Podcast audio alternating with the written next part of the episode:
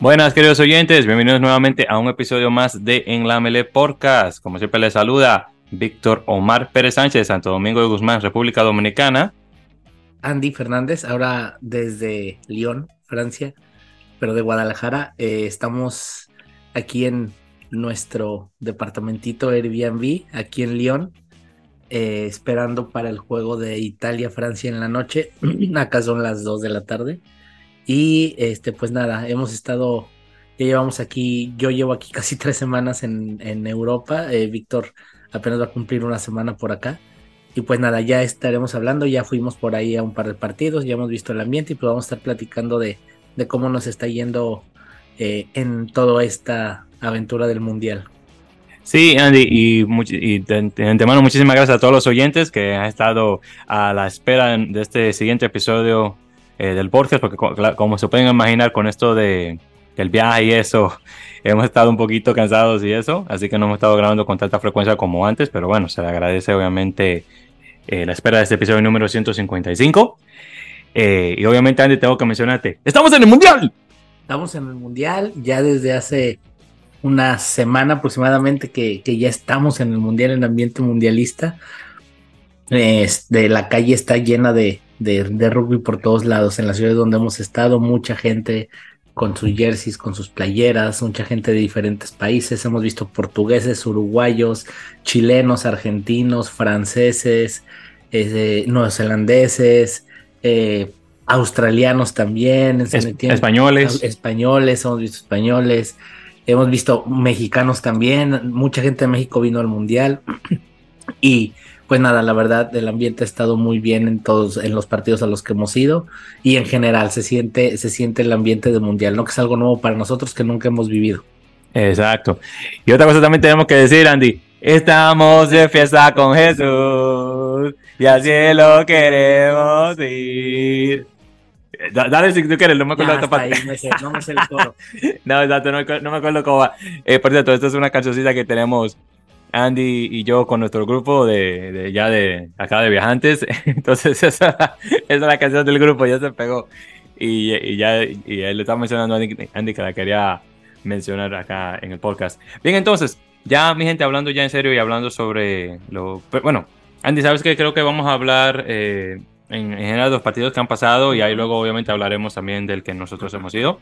Así que Vamos en orden desde la última vez. Así que el primero fue el Argentina-Chile, que ese no lo conversamos, que terminó 59 eh, a 5. En este caso, eh, por Chile solamente anotó Tomás de Solán en el minuto 73. Por Argentina marcó Nicolás Sánchez.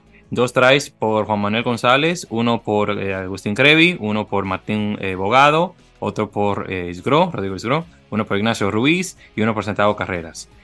ahí tuvo una tarjeta amarilla para Isgro, y, y, sí, y eso fue lo que ocurrió en eso. Nuevamente 59-5, histórico obviamente, todos los equipos eh, sudamericanos jugando en un mundial. Así que ahí te paso la palabra, Andy, para que hables al respecto. Sí, no pudimos ver mucho el partido, andábamos... Este, de fiesta con Jesús. Andábamos, andábamos de fiesta con, con Luis, de hecho, un amigo, un amigo eh, francés de, de, que jugó con nosotros en México en Rinos y y ahora vive en Suecia, Suiza y vino a vernos para aquí en Lyon, que le queda relativamente cerca, dos horas en coche. Entonces andábamos este, caminando por la ciudad, este, Víctor y todos los del equipo y, con él. Entonces eh, solo pudimos ver el inicio del partido. Creo que vimos como 10 minutos al principio, en el lugar donde estábamos quedando. Eh, y ya después viendo el resumen, pues si no como, como como decíamos, un equipo argentino a lo mejor sí un poco alternativo o bastante alternativo y un equipo chileno que iba pues con lo mejor que tenía. No, no, no le quedaba de otra. Ya aparte siendo su último partido, eh, sabíamos que no iba a ganar, pero tal vez que podría cerrar el mundial mucho mejor de lo que había jugado los dos anteriores partidos, que venía de más a menos. Entonces, creo que mejora un poco su actuación de, de de los juegos pasados. Pero pues obviamente Argentina yéndose no tan a fondo con un equipo sustituto y suplente, pudo sacar una buena diferencia eh, con la pareja de, de, medios que todos pedimos, ¿no? De titulares o que la mayoría que es la de Cubel y Sánchez. Y que bueno, al parecer no va, no, no, va, no va a jugar todavía un juego importante, por decirlo así, porque contra Japón pues ya salió la alineación y, y no está y Sánchez va a la banca. Entonces, eh, eh, histórico como ya bien dijo Víctor, porque es el primer eh, juego entre sudamericanos en un mundial y, y, ojalá sea el primero de muchos, ¿no? De, que, podamos ver en los mundiales próximos. Sí. Eh, también otra cosa también que mencionar de igual manera, Andy, es el hecho de que tuvimos dos eh, cosas también históricas que ocurrieron en este partido, además obviamente de la, Argentina-Chile en un mundial. Eh, Nicolás Sánchez se convierte en el segundo jugador en tener 100 apariciones para, eh, para los Pumas, para el albiceleste de rugby. Buenísimo, obviamente sabemos que, que, que Agustín Crevi eh, fue el primero y ya creo que tiene 102 apariciones, si mal no recuerdo, desde la, la última. Eh, otra cosa también es que Nicolás Sánchez se convierte, o mejor Federico Nicolás Sánchez, para darle su nombre completo, no sé su segundo apellido, se convierte también en el mayor anotador eh, de, Argentina. El, mayor anotador en, copas realmente. Eh, tiene un total de 100 puntos con sus 100 apariciones. Y en total, ya contando los puntos esos, tiene 886 puntos con el equipo nacional. Federico eh, Nicolás Sánchez, el robotito, como le dice nuestro amigo eh, Agustín Vicario, Patitas Vicario de rugby. Aunque juega de robot, honestamente ese robot eh, eh, cuando tiene que jugar bien, juega bastante bien.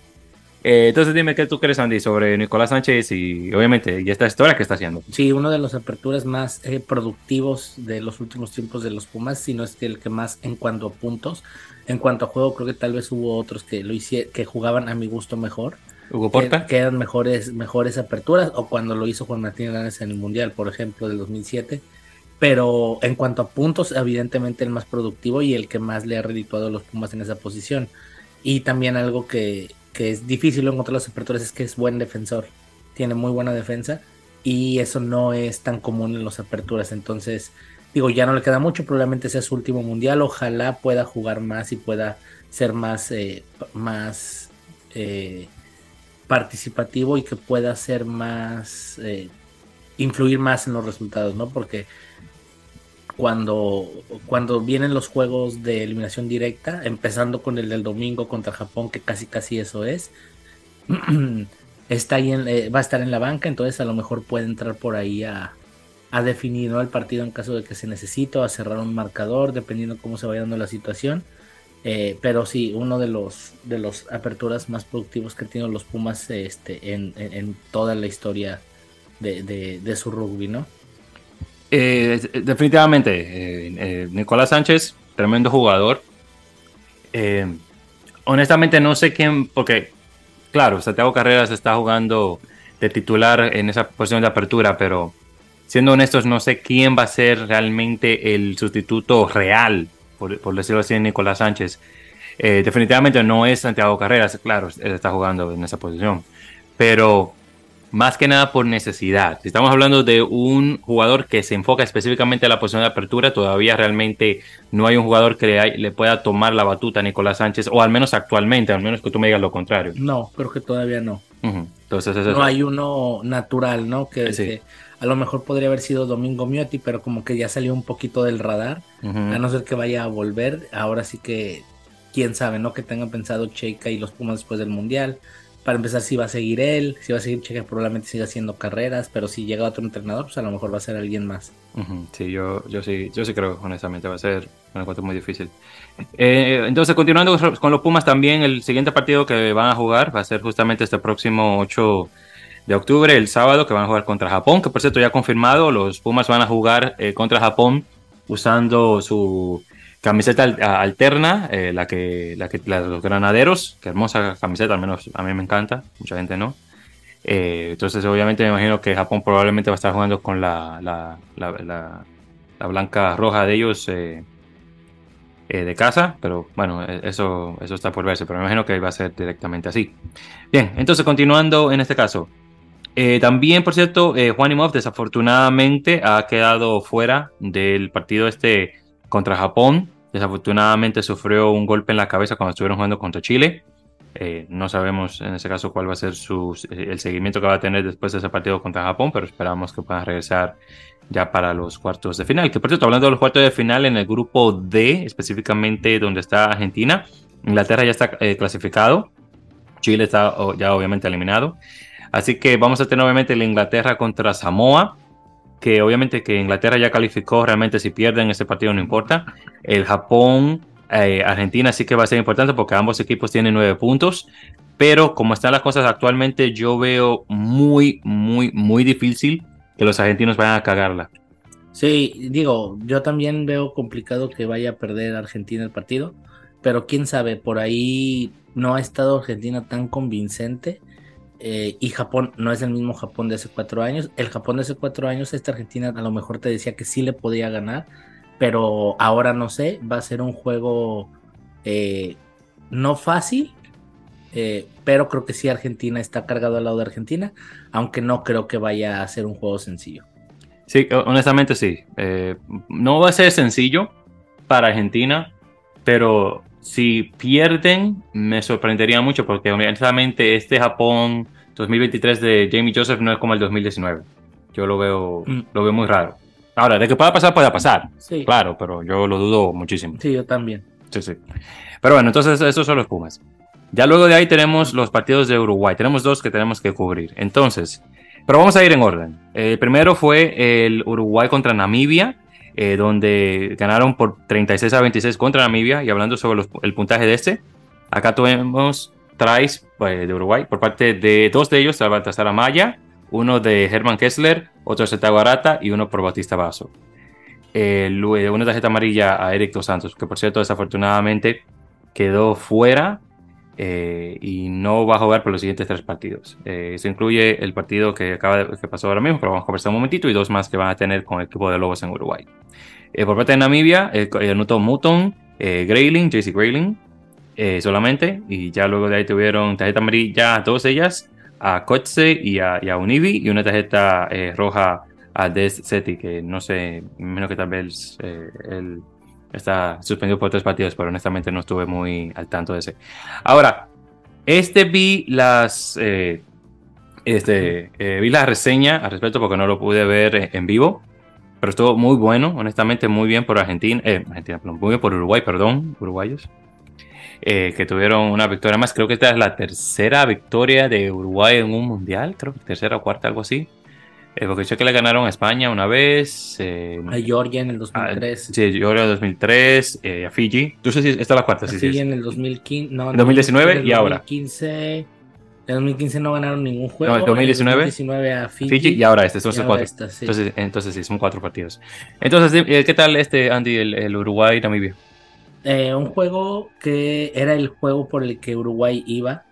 Iba a la segura, por decirlo así, porque era su juego más ganable, aunque también sabíamos que iban por Italia. Al final eso pues resultó, no resultó tan bien. Eh, pero el juego de Namibia era, era la victoria que ellos buscaban de inicio. Y a, pesar de que al principio el partido se les complicó un poco, Namibia arrancó bien. Eh, no fue tan sencillo.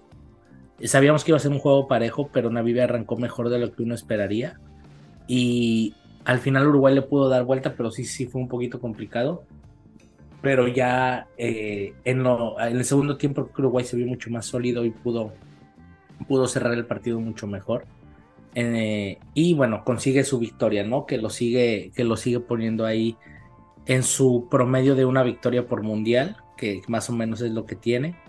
Y, y pues nada, esperar el siguiente ciclo mundialista eh, y esperar tal vez esa posible segunda victoria en un mundial que todavía no se les, no se les da. Esta era una buena oportunidad, pero el juego contra Italia eh, sí devolvió un poquito la realidad al rugby uruguayo en ese sentido. Pero bueno, eh, esperamos que en el próximo mundial se pueda prestar, ¿no? Para tal vez llegar a, a, esa segunda victoria, que es la que ahorita Uruguay tiene en la mira, ¿no? Ya más o menos se convirtió en un equipo más o menos este, Mm, regular en los mundiales, ya calificó los últimos tres. Entonces, a ver si en, el que viene y si clasifican y todo parece indicar que estarán ahí otra vez, a ver si pueden conseguir esa segunda victoria. Sí, honestamente, eh, con lo que ocurrió en el partido contra Italia, eh, que lo tenían bien controlado hasta que llegó el segundo tiempo, Uruguay honestamente ha, ha mostrado muchísima mejoría encima de que yo creo que ya está, creo que eso lo conversamos, que ya está confirmado de que Esteban Meneses se va a quedar con el equipo un momentito, un tiempo más, si mal no recuerdo. Eh, a ver, porque él comenzó con ellos para 2000, para la Copa de 2019, si mal no recuerdo. Sí, sí, 2019. Y va, eh, cumplió hace cuatro años, va a cumplir cuatro años más ahora, hasta 2027. Así que sí, definitivamente Menezes se va a quedar eh, eh, con ellos. Eh, por cierto, también en este partido contra Namibia, dos cosas ocurrieron con Uruguay en relación a récords. número uno, Baltasar Amaya se convierte en el mayor anotador uruguayo en, las en Copa, que tiene tres ensayos, tres tries. Y Felipe Berquesi también tiene la mayor, el mayor número de puntos con 50 entre las copas 2015, 2019 y 2023. Así que muy bien eh, por Felipe eh, que por cierto tiene nueve apariciones en el Mundial eh, de igual manera. Bien, entonces vamos a hacer un, un, pequeño receso y vamos a regresar con, hablando con Uruguay, o de Uruguay, hemos dicho, pero quiero hacer un hincapié en un partido que vimos en vivo, que fue el Portugal-Australia.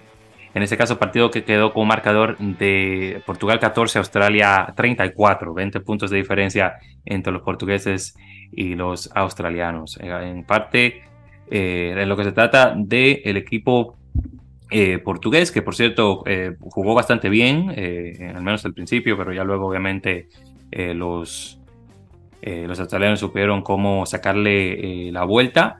y como saben, los backs de Portugal son bastante letales en relación a puntaje y demás. tuvimos primero un try por Pedro Betancourt en minuto 12, que fue el primero que estuvo buenísimo. Luego de ahí fue eh, Richie Arnold y David eh, Borecki eh, por Australia. Después vino Angus Bell. Y ya ahí el, luego se anotó una conversión y luego estaba 24-7 el partido. Ya para el segundo tiempo, Michael Fraser McWright. Luego tuvimos uno por Rafael Simoes. y sí, y ahí el, partido había quedado ya nuevamente con el marcador ese de 29 a 14. Eh, nuevamente por parte de Portugal. Eh, este partido nuevamente lo vimos eh, en vivo, estuvimos viéndolo en, San Etienne, justamente en el estadio del equipo de San Etienne de segunda división. este es un, oh, perdón, este es un estadio que abarca más o menos 40 mil personas, estaba casi lleno, estaba como 37 mil y algo. le falta un poquito para llenar. Sí, para llenar, exactamente estaba lleno de personas. Eh, en el ambiente, yo diría que si le ponemos número, Andy, diría, y tú corrígeme, claro. Vamos a decir 85 australianos, el resto portugués. Aunque Portugal está ahí mismo. Mucho, mucho portugués, pero evidentemente había, había mucho más australianos, pero había mucho, mucho portugués en las tribunas. Fue, mucha gente de Portugal vino al mundial. Sí, sí, sí. Y honestamente, eh, el, ambiente estuvo bien chévere, honestamente sí que me gustó, eh, lo disfruté, aunque, aunque estábamos, bueno, pues, eh, eh, porque como decimos en Dominicana, estábamos por casa del diablo, estábamos lejísimo, en el estadio estábamos ahí, en, como dicen en inglés, en los bleachers, en la parte de atrás ahí de las gradas, pero aún así estuvo bastante... La ventaja de los estadios en Francia es que no son tan grandes los partidos, los estadios no están jugando. Entonces, a pesar de que estábamos casi hasta arriba, eh, era relativamente cerca de la cancha. Sí, cierto, cierto. Viéndolo de esa forma, sí tienes mucha, eh, mucha razón. Eh, sí, nuevamente el ambiente estuvo muy bien, bueno, había mucha gente francesa que estuvo presente, mucha gente justamente del equipo, o fanaticada, perdón, del equipo de San Etienne, me, me di cuenta que estaba a nuestros alrededores apoyando a un deporte que tal vez es un deporte secundario para ellos, primario, no sé. Eh, pero por ese lado estuvo muy, muy bueno. Eh, pero regresando directamente al partido, eh, Portugal tuvo varias oportunidades de anotar, pero desafortunadamente no pudieron capitalizar de la forma que, se merecía y los australianos tenían una muy buena defensa. nuevamente, los, como siempre tenemos teniendo mucho tiempo ya en el programa que los backs portugueses son bastante letales, pero desafortunadamente los australianos ya venían medio preparados de cómo contrarrestar e, ese poderío portugués y lo hicieron de muy buena manera. Nuevamente, de los backs, el único que pudo eh, marcar algo fue Pedro Betancourt y ni siquiera fue back, eh, bueno, aunque es un back no está, en, no es 11, 14 eh, o 15, es, él juega de centro. Y Rafael Simóes juega, si mal recuerdo, de, tercera línea. pero si estamos hablando ya de los, de los tres grandes, en este caso Marta perdón, eh, Marta Storti y, Sosa Guedes, que, son los que yo estaba buscando. Desafortunadamente no se pudo dar de la manera que se merecía. También el, el line out, aunque estuvo bueno, el mall, desafortunadamente los australianos supieron contrarrestarlo de muy buena forma. hubo un punto que pensábamos que Mike Tyler había anotado y desafortunadamente no se dio. bueno, son, cosas que pasan y claro, se, notó la, la diferencia en experiencia que tiene Australia, aún siendo un equipo bastante joven el que se llevó Eddie, Eddie Jones, comparación con este eh, portugués que tiene mucha más experiencia jugando con, eh, con eh, continentes, perdón, de su nivel, pero todavía no está llegando a un nivel australiano, todavía le falta. Andy, quieres agregarle algo. Y es un partido en el que Portugal no fue un resultado de tanta diferencia de puntos, solo fueron 20 puntos pero sí Portugal creo que mereció más todavía, o sea, pudo haber eh, llegado al try en fácil dos ocasiones más.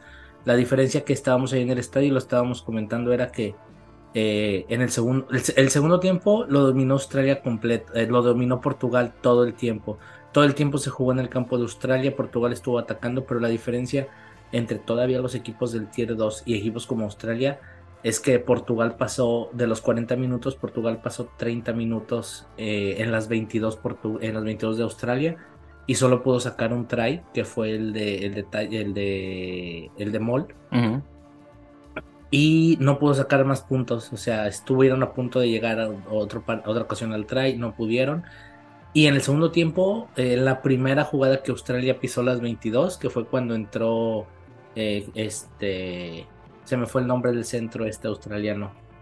Eh, te, digo ahora. Este.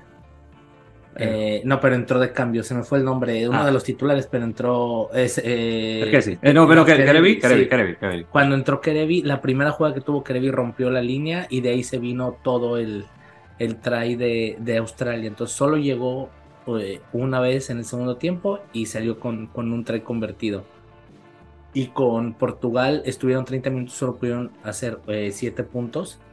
Eh, y esa es la diferencia, ¿no? Los equipos de tier 1 no perdonan cuando están ahí. Y a los de tier 2 todavía les falta ser más incisivos y sacar puntos cuando están.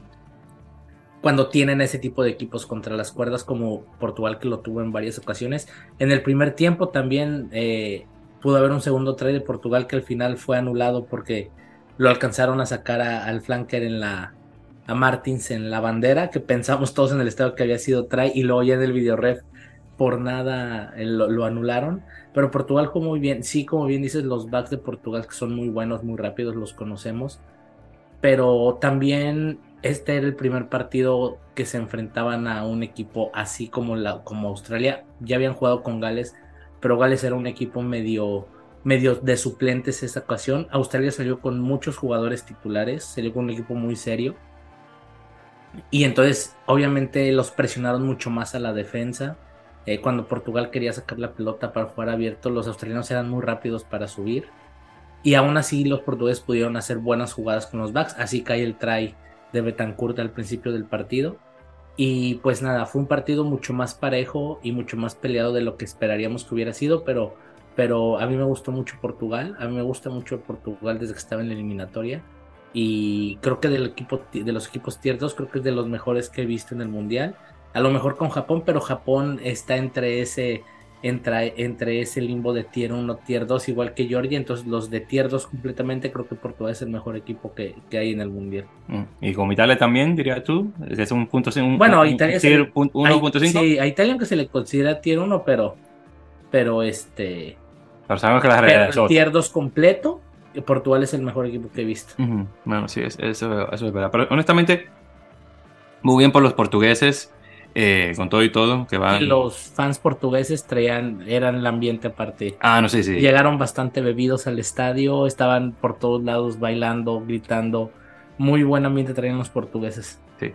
Y por cierto, el próximo partido que van a jugar va a ser justamente contra Fiji, este próximo eh, domingo. Eh, yo creo que va a ser una victoria bastante obviamente bastante de Fiji. Eh, ah, bueno, me imagino que va a ser una victoria cerrada, al menos espero, por parte de Portugal, que si van a perder, al menos que pierdan bonito, así como nuevamente como Namibia contra Uruguay 36-26. Pero bueno, eso está por, verse. Bien, entonces ya luego con eso, eh, ahí ya continuando y hicimos un pequeño paréntesis ahí con, con Portugal, vamos ahora a regresar a, a Uruguay. Entonces, el segundo partido que vimos en vivo fue el, eh, justamente el día anterior, que estamos grabando hoy viernes 6 de octubre. Eh, entonces, esto fue el 5 de jueves, 5 de octubre, que fue el Uruguay contra Nueva Zelanda. Ahora, obviamente sí que esperábamos que Uruguay iba a perder y perdió 73 a 0. Así que eso honestamente no era eh, mucha sorpresa. Lo que sí sorprendió fue el tiempo que duró hasta que por fin le cantaron oficialmente un try, un ensayo a Nueva Zelanda. De hecho, duró unos 20, y 20 minutos para el primer try oficial de Nueva Zelanda. De hecho, habían dos que marcaron, pero por juego sucio eh, en relación al, cleaning o, el, limpiar de jugadores en el rock, que fue muy, eh, muy bajo el tackle eh, o, el placaje. En este caso, eh, Wayne Barnes, que estaba de, eh, árbitro, que es, la gente obviamente lo critica mucho, pero honestamente sí creo que lo hizo bastante bien en este partido, digo yo. nuevamente esos dos tries, que fue uno que supuestamente iba a poner el chico este Cam, Cam ¿cómo se llama? El 7, Cam, el 9, Cam Royguard. Y el otro que supuestamente lo agregó, creo que fue Lester Nuku, creo que fue el, segundo que había supuesto ser de él, que se lo cantaron de regreso. Eh, esos dos no se marcaron. Pero hablando directamente de lo que hizo Nueva Zelanda, porque Uruguay no hizo nada, eh, tuvieron dos tries eh, por Demi McKenzie, uno por Richie Monga, que estuvo buenísimo en, el pie, dos de Will Jordan, el chico este, Roygar, que por fin le cantaron uno, un tal Newell, y pusieron tres de Faganuku que tuvo el, el hack trick, el, que se me olvidó mencionarlo, y otro por eh, eh, eh, Timani Williams en el 73. nuevamente Monga metió una, dos, tres, cuatro, cinco conversiones. Mackenzie metió dos y, y Bjorn metió dos de igual, de igual manera. Nuevamente para el 73 a 0. Uruguay lo que hizo bien fue en relación a defensa, defendió bastante bien hasta que obviamente Nueva Zelanda le suple, ahí le pudo abrir la defensa pudo marcar muchos puntos, obviamente. Eh, Uruguay tuvo varias oportunidades de anotación que desafortunadamente no pudo, mayormente en relación a la rapidez en, los rocks para pasar la pelota a los forwards para correr y también en el manejo de manos, ¿no? Porque se le cayó la pelota varias veces. Dime tú, Sí, este, sí, como bien dices, Uruguay aguantó 20 minutos antes de que quebrara, le quebraran la defensa hasta esos 20 minutos bien, como siempre pasa en este tipo de partidos tan disparejos en nivel, los primeros 15-20 minutos son fundamentales para el equipo pequeño porque es cuando puede hacer puntos. De hecho, Uruguay tuvo dos jugadas de try. Eh, tuvo dos jugadas de try al principio. Una que fue la escapada de, Mieres que le tiró una media luna al, al Wind de Nueva Zelanda muy buena y luego Wylock no alcanzó a cerrar el tackle. Y luego al momento de pasar hacia adentro, la pelota ya venía cubriendo la defensa de Nueva Zelanda. Y la siguiente jugada, que fue el try anulado en la bandera también de, creo que fue Ardao el que llegó, no me acuerdo, fue uno de los flankers. Pero en la, en la esquinita en la bandera alcanzaron a sacarle el, el, alcanzaron a sacarle el pie por la línea, entonces anularon el try con el video red. Y después de eso Uruguay ya no tuvo ni, ni ninguna chance de, de presentarse en el marcador. No tuvo por ahí un par de jugadas más, pero el mal manejo de manos, sobre todo de los centros, eh, sobre todo de los centros, le, le, quitaron la oportunidad ¿no? de, llegar, de llegar al ingol. Y ya para el segundo tiempo, pues Uruguay salió ya sin piernas y los All Blacks pues empezaron a hacer cosas de los All Blacks.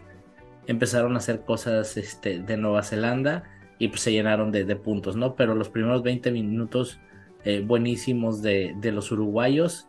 Y pues nada, eh, la diferencia al final pues es la que más o menos esperábamos. A lo mejor yo esperaba un poquito de puntos menos, pero...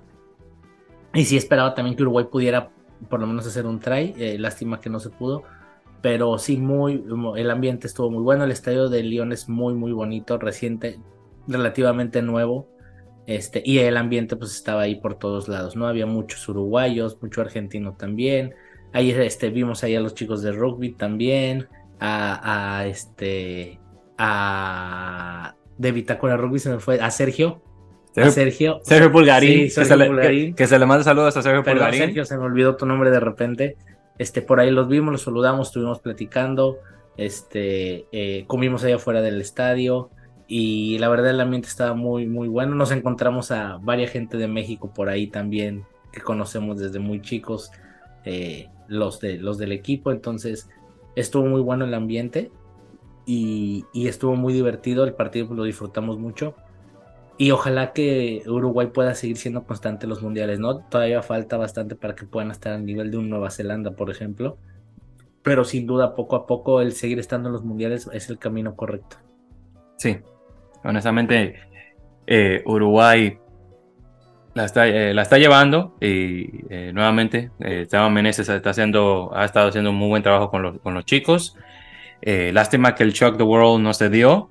bueno, tal vez sí se dio con el Italia, un poco, pero obviamente no hubo, no hubo victoria. y con y Nueva Zelanda nos, se, se le hizo difícil ya al, final, eh, al principio siempre sabes que el rugby siempre se dice, eh, es un, obviamente un juego de 80 minutos, tiene que jugar los 80 minutos, pero si comienzas a titubear ya después de los primeros 20 y de los 40 en adelante ya estás que te cansas, el contrincante obviamente se va a, se va a tomar esa ventaja que, le estás proporcionando y se va a llevar el partido, que obviamente fue lo que ocurrió. Eh, pero hablando directamente sobre el ambiente ahí en, el OL, Stadium, que es la casa de Olympique eh, Lyonnais, eh, muy buena. Eh, este sí tiene, son 20.000 asientos más que el de San Etienne, que este ya son 60.000 asientos. Bueno, 59.000 y, y un poquito. estaba, habían 57.000 personas, casi lleno. casi lleno. Exactamente, muy buen ambiente. Ahí podría decir que todo ahí era Nueva Zelanda. uruguayos eran muy pocos, honestamente. Ahora, desde que íbamos al estadio, en, el tren, eh, estaba lleno de neozelandeses por todos lados.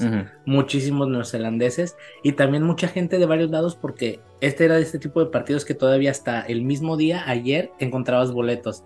Entonces como que fue mucha gente que a última hora se decidió a ir de otros países, de España, de, había gente de México, de España, había chilenos, había argentinos, como que encontraron boletos para ese juego y por eso había gente de tantos lados, pero sí, los neozelandeses estaba lleno el estadio de neozelandeses. Sí, y, nos tomó muchísimo tiempo para encontrar uruguayos de verdad, digo de uruguayos de verdad porque estábamos, nosotros que estábamos obviamente apoyándolos eh, a ellos, a los uruguayos, obviamente como buenos latinoamericanos que somos, y luego de ahí algunos de, nosotros en el, grupo compramos eh, nuestras camisetas de Uruguay. Nos, nos, peleamos en la fila con gente por las playeras de Uruguay porque queríamos cuatro, porque veníamos con todo el grupo de, de, mi equipo y, y Víctor también y tuvimos que este, quitar gente de la fila porque se estaban acabando. Eso sí, hay jerseys de los que ya no encuentran en ningún lado en las tiendas.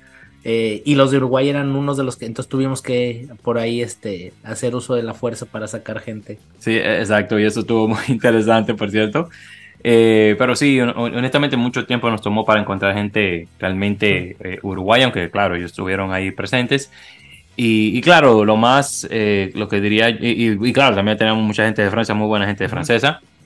Eh, claro, lo más gratificante, al menos en lo personal, Andy, no sé si tú, este, creo que más o menos tú también eh, vas a empezar lo mismo, fue el hecho de que obviamente por fin en persona nos vimos a nuestros colegas, nuevamente a Felipe Rodríguez, Agustín Vicario de Rugby y Sergio Pulgarín de Bitácora Rugby. queríamos también ver a Ignacio Chance, obviamente del observador, pero él es un poco más profesional que nosotros y dijo que se iba a quedar hasta las 2 de la mañana conversando. Y le mando saludos, obviamente, oficial a Ignacio. Ya en otra ocasión lo veré en persona. Le tenía un, un, regalito que, bueno, ya será para otra ocasión. Eh, desafortunadamente tampoco pudimos ver en persona a nuestro amigo eh, César el Conejo Rosales de, del, Santa... Eh, Santa María. Exactamente, Santa María Club eh, allá en, en, Ciudad de, Guatemala. Desafortunadamente tampoco lo podemos ver y ese también se iba a llevar un regalito que desafortunadamente se lo daré cuando venga eh, en Nueva York con su señora esposa. Y nuevamente, Conejo, te mando saludos, hermano, ya en otra ocasión. Y feliz, viaje, feliz viaje ahora a Frankfurt, que se van ahora eh, a Alemania a visitar. Espero que les haga todo bien. Pero fue bastante gratificante. Y por cierto, ya saben, vean, busquen arroba rockbeat y de igual manera arroba bitácora rugby eh, para que puedan ver lo que los chicos publicaron, obviamente, de nuestra reunión. Eh, que yo sé que ya, y bueno, va a haber también los blogs y eso que va, van a poner los chicos de rugby, que ya luego lo vamos a pasar a nuestras redes para que puedan ver eh, la, la, emoción que yo tenía del mundial, que, que me, me, salió ahí de, de, momento en ese caso. Bien, entonces sí, ese nuevamente es el partido en, en relación a, a, este.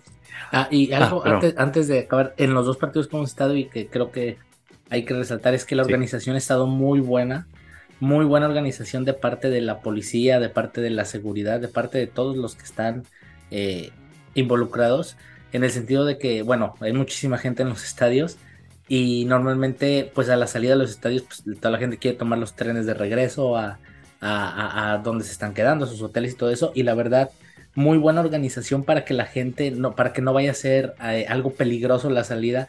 Ayer que salíamos del de Nueva Zelanda, Uruguay, eran 60 mil personas y toda la policía este, saliendo por bloques la gente, haciendo filas para entrar a los trenes de regreso. el estadio está un poquito a las afueras para regresar al centro de la ciudad.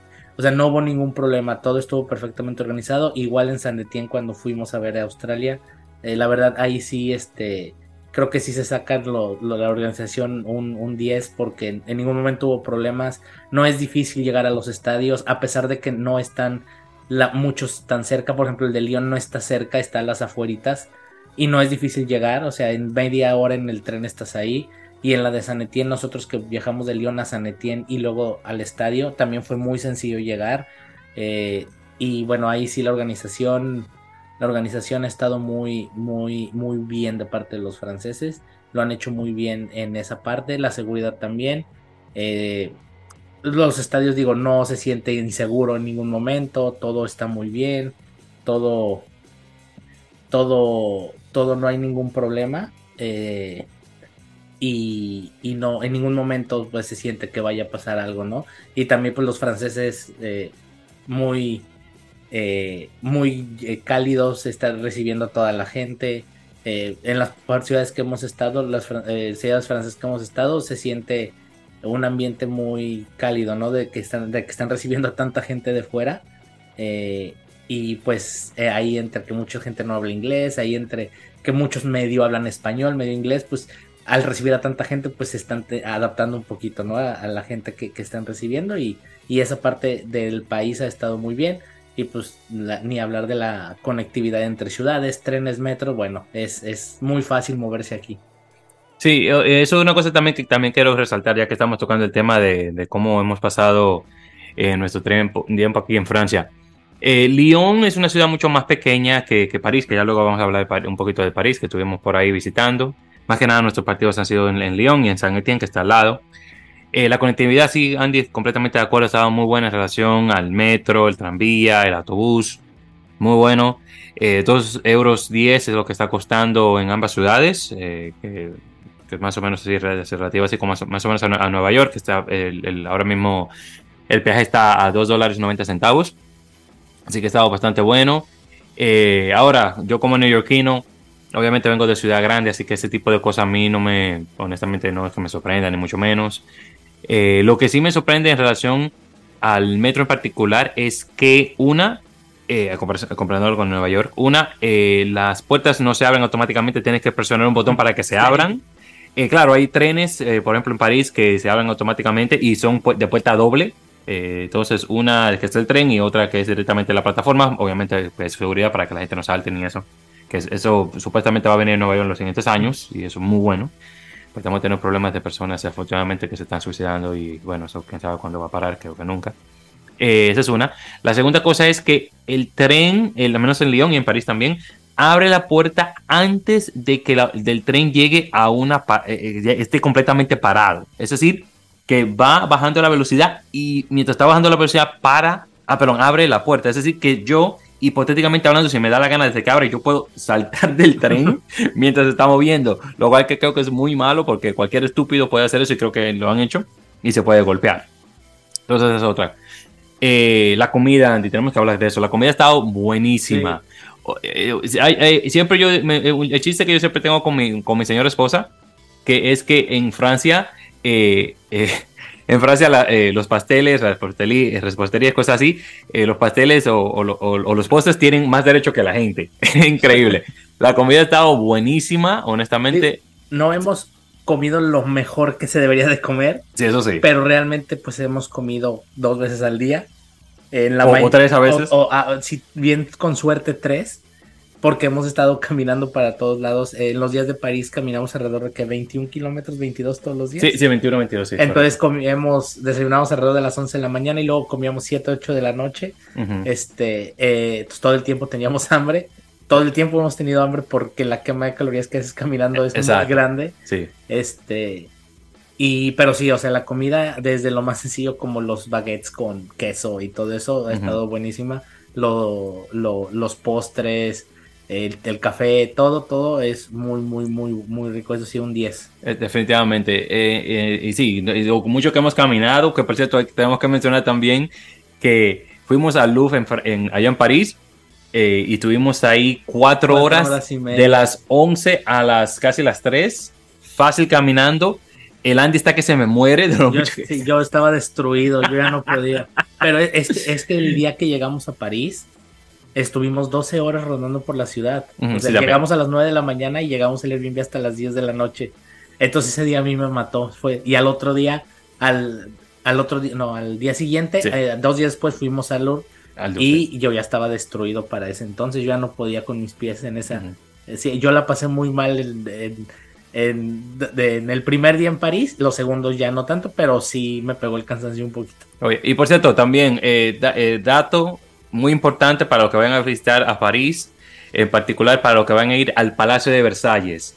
Por favor, despértense tempranito, número uno. Número dos, averigüen bien cómo van a llegar se los menciono porque tuvimos un problema eh, con el metro en relación a cómo ir, porque eh, hay una línea en particular que te lleva directamente, pero esa línea actualmente solamente está trabajando viernes, sábado y domingo.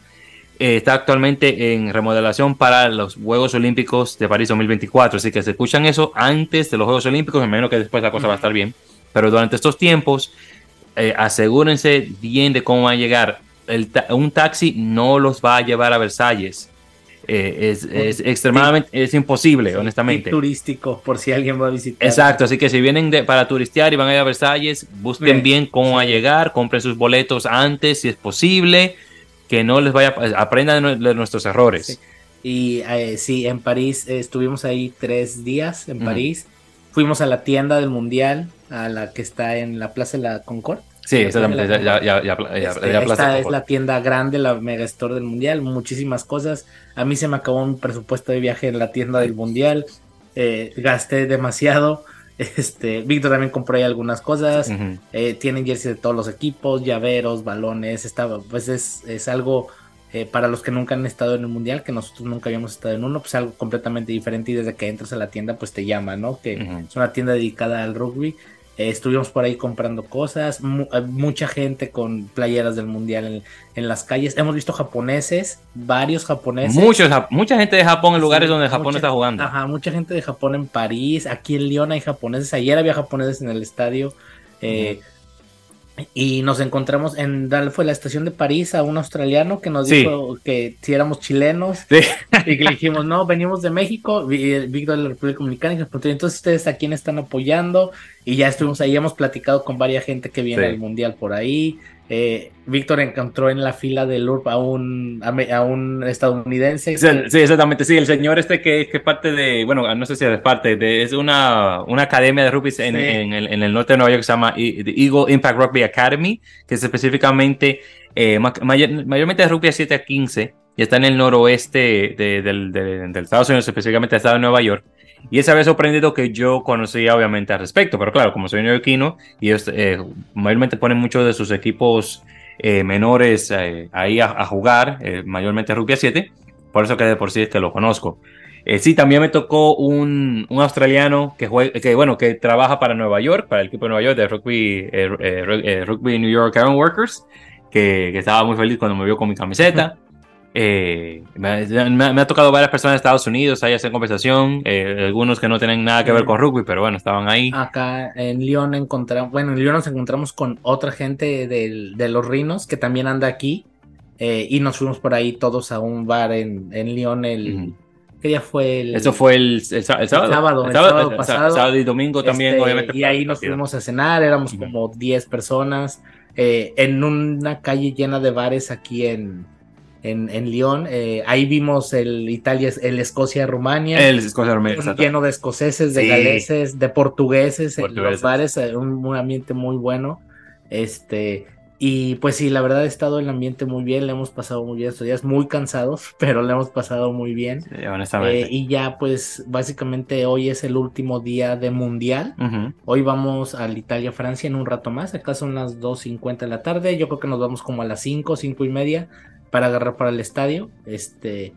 Y mañana pues ya eh, partimos, eh, bueno, mi grupo y yo nos vamos a Italia porque de ahí regresamos a México y Víctor va para España porque todavía le quedan días de vacaciones. Exactamente. Me queda una semana y un día más que voy a estar en, en España. Eh, voy a estar de, del sábado 7 hasta el viernes 13. Ese mismo viernes voy a Irlanda y voy a estar ahí hasta el 15 de, de octubre, que es un domingo. Ese domingo vuelo a Manchester, voy a estar ahí unas 7 horas. Voy a verme, de hecho, con un amigo mío de mucho tiempo que ni siquiera nos conocemos en persona. Lo conocí en mis tiempos de, de, de Yu-Gi-Oh! En, en YouTube, de hecho, que tuve, tuve ahí mi, este fue mi pase por YouTube originalmente cuando era, estaba jugando Yu-Gi-Oh! Y él y yo nos vamos a juntar, que primera vez que nos vemos, y luego de ahí me regreso a Nueva York. Espero llegar como para las 6 de la tarde, hora local. Así que este viaje ha sido cansadísimo. No planeo hacer esto por mucho tiempo, Andy, te voy a ser sincero. Y si lo hago, lo voy a hacer, va a ser solamente en un solo país. No, ok, es que imagínate, vengo solo, mi señora se queda con mi hija y, se, la- y se lo agradezco un montón a mi señora que se está sacrificando muchísimo por la familia. Eh, tengo que comprarle un, un vuelo a ella el año que viene, para 2024. Originalmente para Irlanda, pero me dijo que no, que quiere irse ahora a Canadá, se quiere ir a, a a Montreal, que me sale mucho más barato también. Eh, el caso es que ha sido muy, muy, muy cansón esto, pero definitivamente bastante gratificante. Eh, pero sí, eh, es, es- eso más, más que nada. Sí. pero estaba buenísimo el, el- viaje, honestamente. Sí, este, y ya lo que, pues básicamente ya estamos en lo último. eh, ya, yo creo que la próxima vez que grabemos, yo creo que ya quien va a estar en su, en su, en su ciudad, probablemente. Ujú, sí. Este, y pues nada, eh, la verdad está muy bien. Estamos viendo, planeando si vamos a ir a Australia, que queremos ir al próximo mundial. Será interesante si Estaría de que llego a irme. interesante. Eh, eh, digo, falta muchísimo, pero bueno, como que los planes ahí están. Y, y pues nada, ya hoy vemos el último juego. Mañana ya cada quien, ahora sí que nos separamos, ya cada quien parte para su lado. Este, y pues nada, eh, ha estado muy, ha sido muy divertido el viaje, ha sido eh, muy divertido los partidos, los ambientes y todo. Y pues la verdad que si algún día tienen la oportunidad, eh, gente que le gusta el rugby de ir a un mundial, vayan. eh, porque nosotros como latinoamericanos, salvo que sean de Uruguay o Argentina, o tal vez Chile, es algo a lo que no estamos acostumbrados a ver tanto rugby por todos lados. En nuestros países no es así. Entonces tú voltear y ver rugby por un lado, rugby por el otro. Entras a la tienda, la tienda de Adidas en París, la que está en los Campos Elíseos, que está dedicada al rugby completamente. Eh, playeras de Francia, playeras de, de, de Nueva Zelanda. Es para nosotros que nos gusta es como un museo. eh, y son cosas que no estamos acostumbrados nosotros a ver. Entonces, eh, si tienen alguna oportunidad de algún día ir, vayan a, a algún mundial. El de Australia está un poco complicado porque es lejos, pero después es en Estados Unidos, es mucho más fácil. Va a ser un mundial ese muy distinto a este, porque ahí la gente no tiene tanta cultura del rugby, pero vamos a ver, todavía falta bastante tiempo para eso. Pero sí muy recomendable que, que vayan a, a, un mundial. Recomiendo tips, quédense cerca de las estaciones centrales del metro. Eh, eso les ayuda un montón en la, en la movilidad. Nosotros estamos aquí, donde estamos ahorita, estamos a 20 minutos de la estación central de León y todos los metros y trenes llegan ahí, entonces no tenemos problemas con la movilidad. Los otros lados donde hemos estado, he estado sí a las afueras, pero igual no hemos tenido tanto problema. Y, y nada, si tienen la oportunidad, háganlo porque es, es, es una experiencia eh, que pues no se compara a ninguna otra. Sí, una- definitivamente una experiencia eh, eh, única esa. Y bien, entonces, Andy, ya para ir finalizando la- con las últimas noticitas, hermano. eh, bueno, noticitas algunas. Primero, eh, Pablo Lemoine, eh, confirmado cuatro años más con los Cóndores. Creo que definitivamente se lo ha ganado, aún con el hecho de que Chile no ha ganado ningún partido, a comparación de Uruguay, que le ganó a Namibia. Eh, sabíamos que a Chile se le iba a complicar la cosa, eh, obviamente en su primer mundial, eh, solamente hasta ahora que están tomando impulso.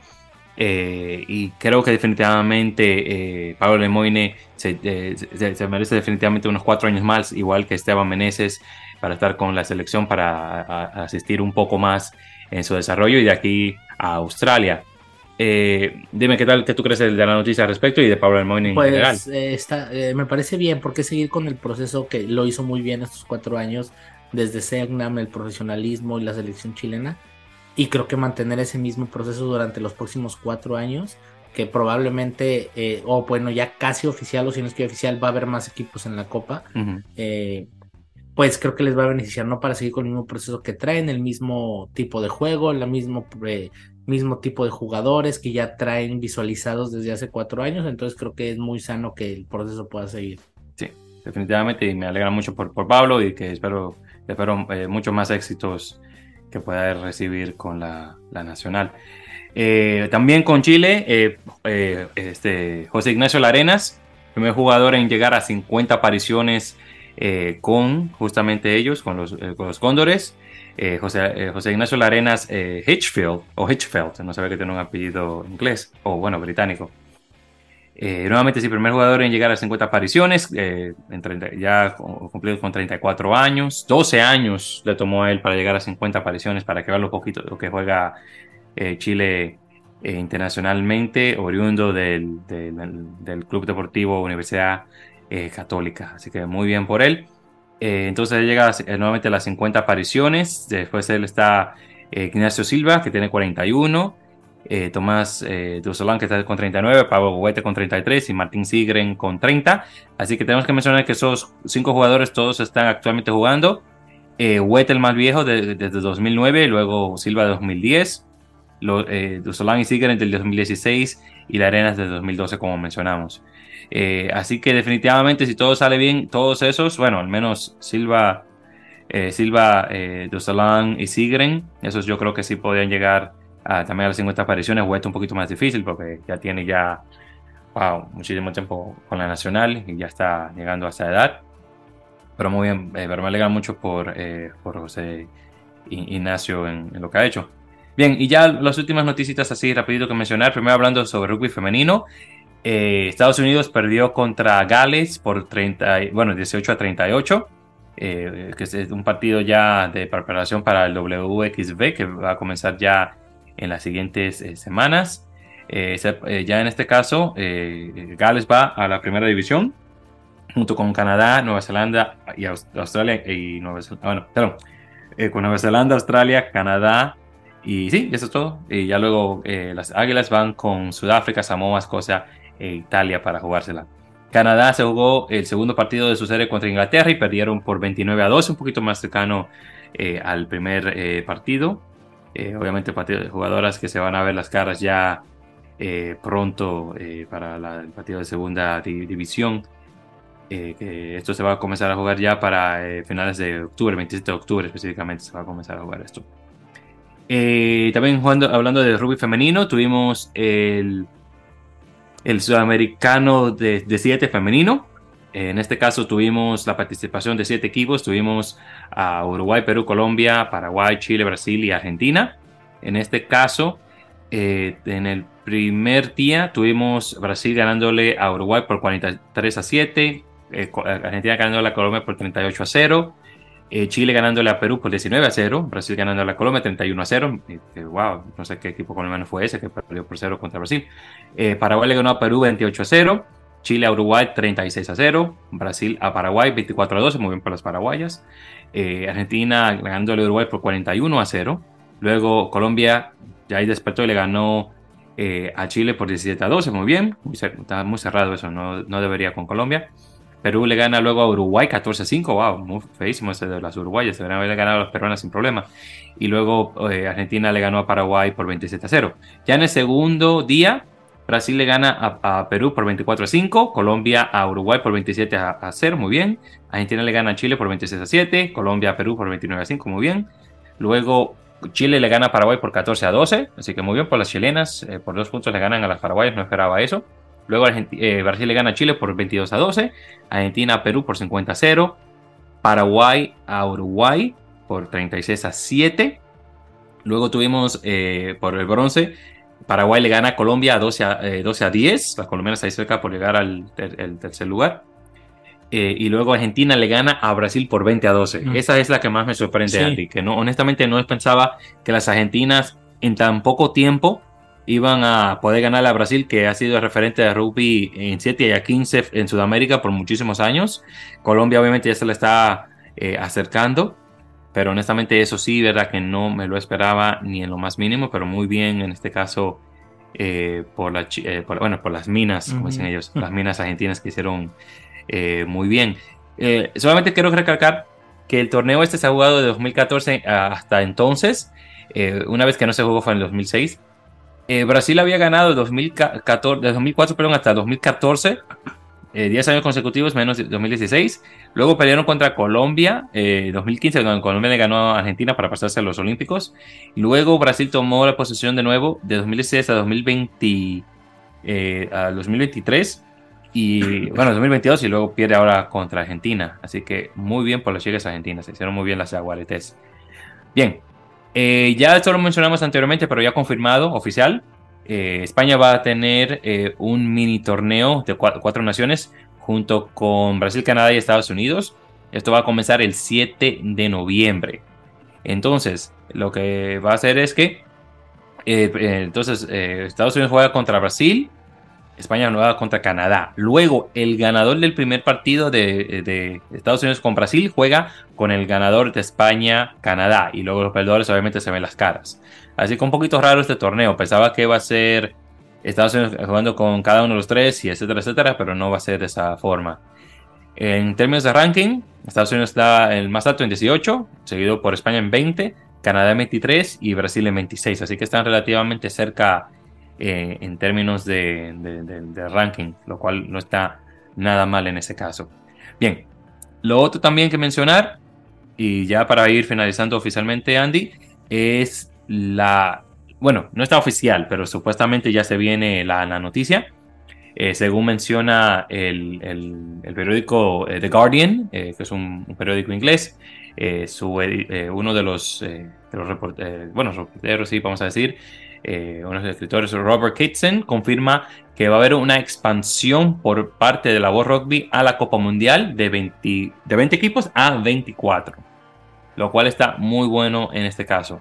Así que me alegra mucho porque teníamos el temor de que esto iba a ocurrir para 2031, en ese caso, eh, pero nuevamente ocurre ya para 2024, eh, aparentemente ya oficial casi la, la noticia. sepan que el torneo inaugural masculino comenzó en el 87 con 16 equipos, subió a 20 en el 99 y ha estado así hasta ahora. Así que estamos hablando que del 99 al 2027 vamos a tener 28 años en este caso donde no, se, eh, no ha habido ningún tipo de expansión. Lo cual, eh, bueno, yo, lo, cual personalmente a mí no me gusta eso, ni mucho menos.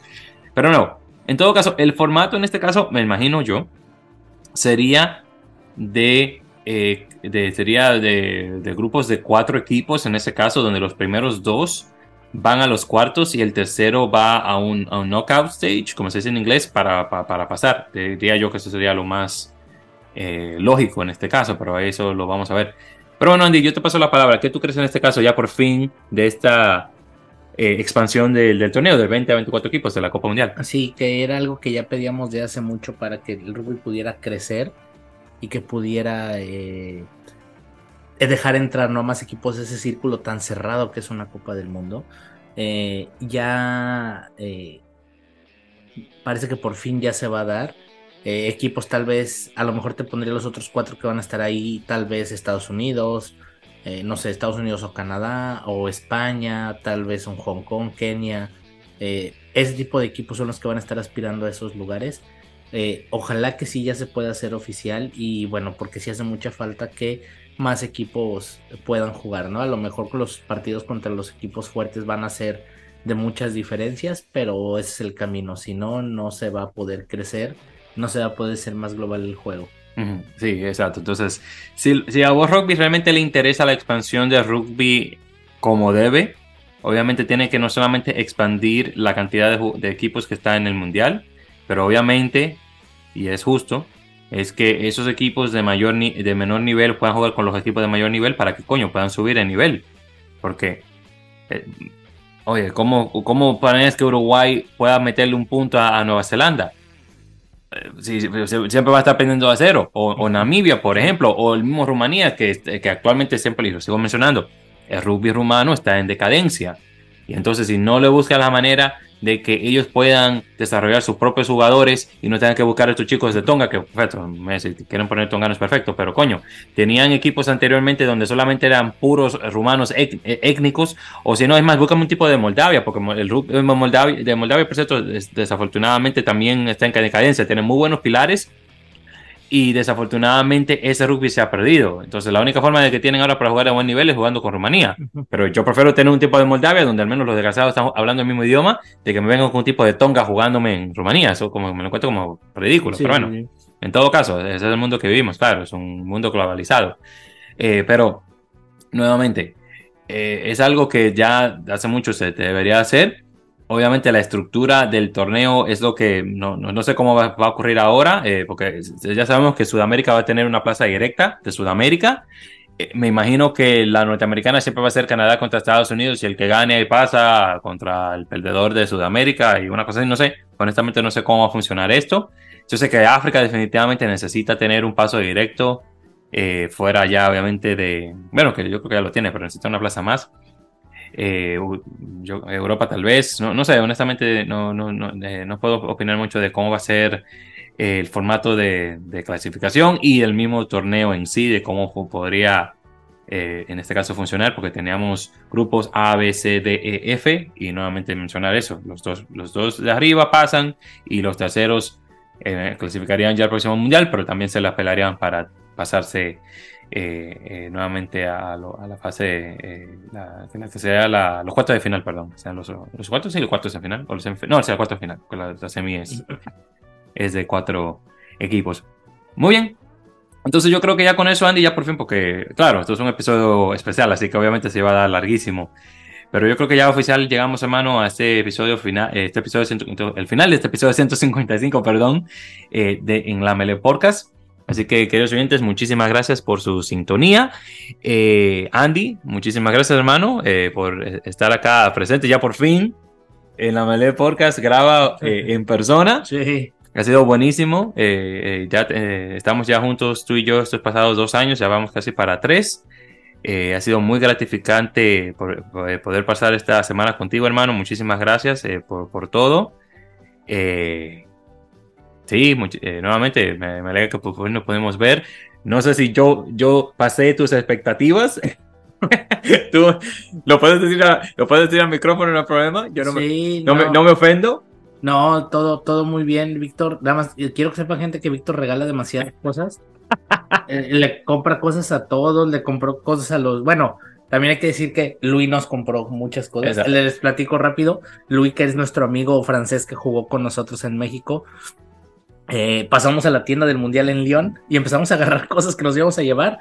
Y él nos las pagó todas, nos invitó todo. A Víctor, que también no lo conocía tan bien. Este. Eh, y a partir de ahí, como que Víctor dijo: Yo también puedo hacer eso. Y también empezó a regalar, empezó a comprar gorras, empezó a comprar comida. No, yo se las pago, yo se las invito. Les regaló jerseys a los chicos de rugby, a, Sergio. Eh, también tiene otros para ahí. A mí me regaló uno. También tenía otro par que que no pudo dar porque no vio a Ignacio.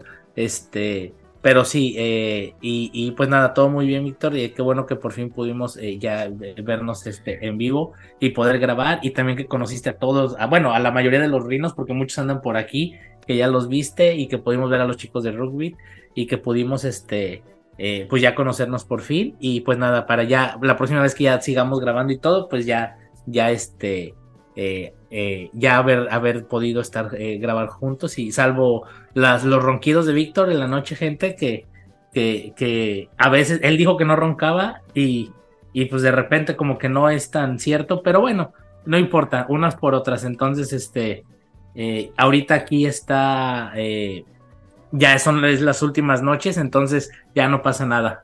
Exacto, y, y, recuerda que ya está la última, así que ya, mis ronquidos, que no, te dije, te dije Andy, yo ronco, no sé qué, qué, tan, qué tan fuerte voy a roncar porque he perdido mucho peso también, tengo que admitir, sí, sí, sí. antes del, del, viaje, que justamente fue para eso, y también para prepararme obviamente, que por lo mucho que íbamos, íbamos a comer y eso, eh, lo que sí tengo que admitir que esa foto, y Andy, públicamente me disculpo por el codazo y el golpe de que te di, sí, sí. tratando de moverme en la cama que te di un codazo.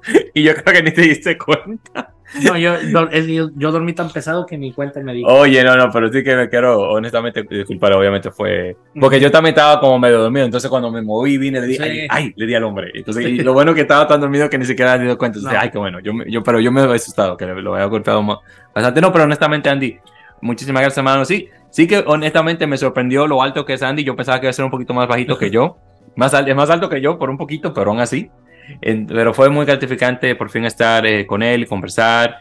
Exacto, y estar jodiéndolo y eso. Sí, sí, Entonces sí. ya, ya teníamos esa, esa temática de que ya que somos, eh, somos bien cuates. Eh, pero, ni, no, pero nada, hermano, tú, tú sabes, yo te, como te dije, yo le regalo a mi gente, ustedes han sido muy buenos conmigo, entonces siempre me gusta eh, para que el otro vea que, eh, porque yo, es, es, es, cierto que yo a veces que me paso así, que, que regalando y cosas así, pero una, cuando, no sé cuándo lo voy a ver de nuevo, sí, y va a ser muchísimo tiempo cuando lo vayamos a ver. E, encima de eso, que quiero también se vayan con una, coño, con, con, con, una, una buena mentalidad de uno, oh, mira, tú sabes, Víctor se portó muy bien, Víctor hizo esto y lo otro, ¿sabes? Porque quiero que el otro se vaya con una buena, eh, con una buena experiencia de, del tiempo que tuvo conmigo, y, y más que tú y yo nos conocíamos por internet, pero realmente no nos conocíamos no, en persona. Sí, no. Yo podía ser cualquier tipo, cualquier desgraciado sí.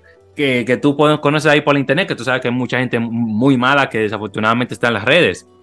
Eh, y quería obviamente que te llevaras con una buena impresión mía, no solamente tú, pero también los otros, los demás en el grupo, que por cierto, ya personalmente y ya públicamente, le mando saludos eh, al, al, Capi, a, a, a, Carlos Rodríguez, el hermano de Andy. Eh, a, Fernández. Oh, perdón. Fernández. Fernández, perdón. Fernández. Perdón, Carlos sí. Fernández, ah. perdón. ¿Dije Rodríguez? Dijiste Rodríguez. Ah, perdón. Carlos Fernández, perdón. Carlos Fernández, le mando saludos oficial al Capi.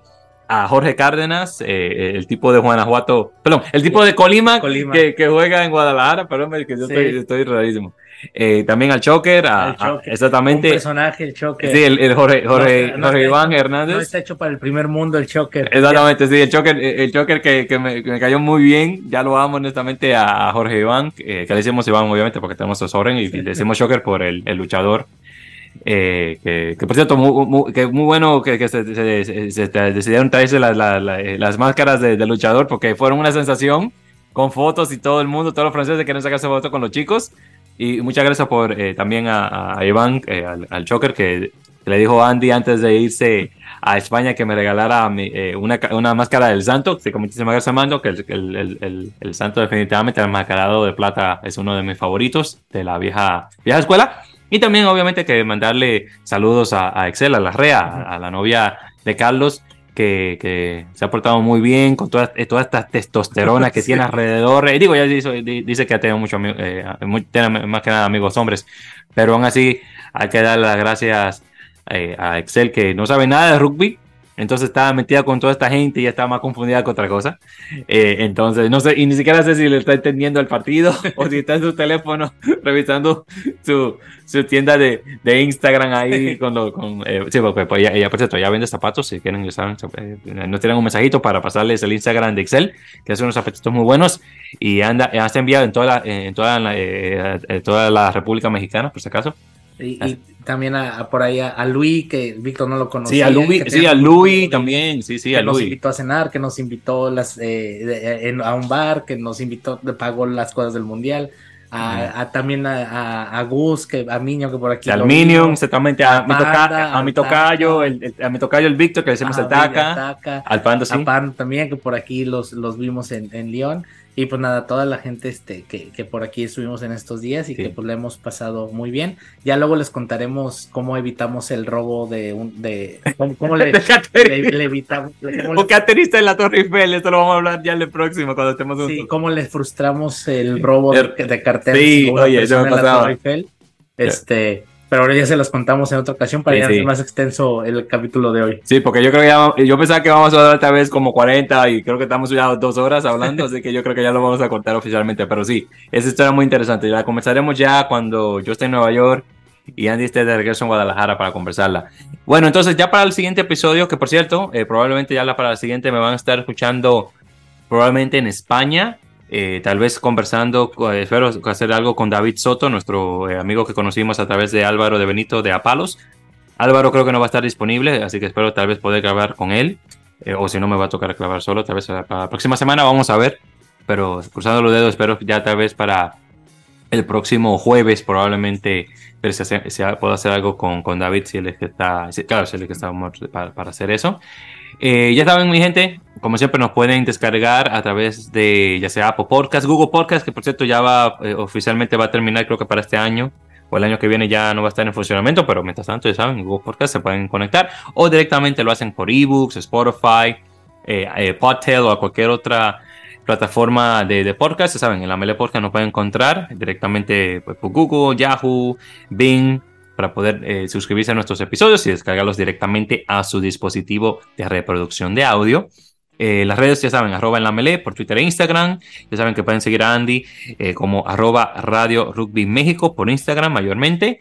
Por Facebook también está, pero también nos pueden encontrar nosotros por Facebook como en la melee podcast. Por cierto, muchas gracias a la única persona que se dio cuenta quién era yo, que fue Pepe. Ah, que fue Pepe, sí, Pepe, es un amigo de Guanajuato, este, que mi hermano y yo conocemos desde niños, nuestros papás jugaron juntos y los conocemos desde, nos conocemos desde que tenemos tres años, él estaba aquí con su familia, con su papá, con su esposa, con su hija, con su mamá, venía toda la familia y uno de sus hermanos y los vimos ahí en el partido de Uruguay, este, el día de ayer y sí fue el único que, La- la única persona que hasta ahorita, salvo los chicos de rugby, todos ellos, Exacto. que ha reconocido a Víctor por el podcast. Exactamente, entonces sí, la única persona que sí, ah, yo te conozco por tu podcast, nadie, la- nadie más, tiene que, yo que- estaba esperando buscar a alguien desconectado de nosotros dos, Andy, que dijera, oh, tú eres Víctor de, de la Mele, pero es que desafortunadamente, ya sabes, yo sé que en, en, en Latam no va a haber mucha gente que desafortunadamente se dé, eh, se dé el privilegio de viajar a hacer este tipo de cosas porque, oye, es caro, y ustedes- a mí me pagan en dólar,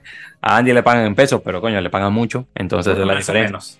Más o menos, más bien ahorré para el Ah, viaje. ah, bueno, pues sí, pero tú, tú, tú sí, ¿verdad? Tú eres más allá de clase media en, en, en- en Pues, México. en teoría, en teoría en México es clase media. Ah, Así está en considerado. teoría, En teoría. en teoría, tú eres más clase media, tú eres más allá de clase media, hermano, yo creo, al menos digo yo, en mi, en mi humilde opinión. Pero bueno, nuevamente, gente, muchísimas gracias, gracias a toda, a todas las razas que vimos, gracias a Latina que vimos, eh, gracias a las dos chicas de, eh, de España que vimos en el, en el partido de Nueva Zelanda, eh, Uruguay, a Berta y a Clara, no se me olvidaron los nombres, que no nos conocían, pero eh, hicimos conversación con ellas. Eh, a todas las personas de las tiendas del mundial que nos han visto Sí. agarrar cosas como si no un mañana también, gracias por no juzgarnos. Exacto. Al chico de seguridad de la tienda del mundial que nos vio bailar cuando entramos y vimos toda la tienda llena. A la chica de ayer de la tienda donde compramos playas de Uruguay que Sí. también. Exacto. O sea, a todos, a, a- a toda la gente es muy eh, agradecido con toda la gente Mm. local que se Sí, ha portado muy bien. Exactamente, sí, porque ven est- estos extranjeros y dicen, "Oh, estos extranjeros, mira aquí, que esta gente. Entonces, muchas gracias a. Obviamente, y lo digo nuevamente, gracias a nuestros amigos de Bitácora Rockbeat en, en Consejo Pulgarín y Rockbeat, nuevamente eh, eh, Agustín Vicario y Felipe Rodríguez. Desafortunadamente, Marco Negro no, no se pudo juntar, que justamente Marco yo creo que está, está volando hoy y creo que eh, mañana oficialmente, mañana sábado que viene para verse y va a estar el resto del Mundial con Felipe. Así que ya saben, sigan a, a Rockbeat eh, por Instagram para saber lo que están haciendo los chicos. Y nada, ya, oficialmente terminamos este episodio especial de, de- de la Mele. Perdón que se dio muy largo, pero es que nuevamente estamos juntos, eh, Andy y yo en persona. Y, Y, y teníamos mucho sin grabar también. y tenemos mucho sin Desde grabar. viaje, Exacto. Más de tres semanas, yo creo. Entonces yo creo que dimos más que tiempo suficiente Sí. con esta grabación. Así que muchas gracias queridos oyentes y ya saben, mucho rugby, todavía estamos en la Copa Mundial y ya para la próxima me están escuchando a mí ya cruzando los dedos la próxima semana, eh, ya desde España. Se cuidan y pasen muy buen día.